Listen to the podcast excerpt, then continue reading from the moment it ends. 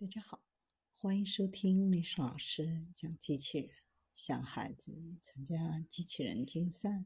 创意编程、创客竞赛的辅导，找历史老师。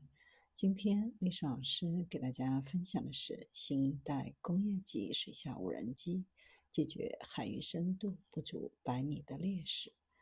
这是一款工业级的水下无人机，具有卓越的扩展能力，具备为水下搜索。打捞、救援、船舶和船体检查、水产养殖、养鱼、水坝、水库和水利设施的检查、环保勘测、海上风电场巡查、监测等水下任务，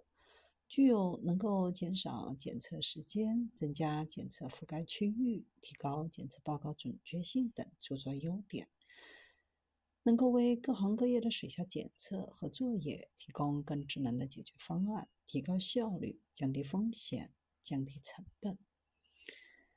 它非常适合长达两百米深的长时间潜水，最大移动半径可达四百米。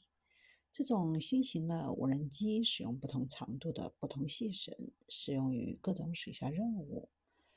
这种水下无人机坚固耐用，能够同时安装多达五个配件，提供通过有效载荷、结构轻松连接和拆卸附件的灵活性，支持快速安装和快速释放，使真正的快速部署成为可能。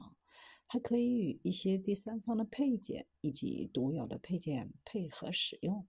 当装备成像式码时，可以在低能见度的水下条件进行地形的扫描或超出目视能力的目标物体探测。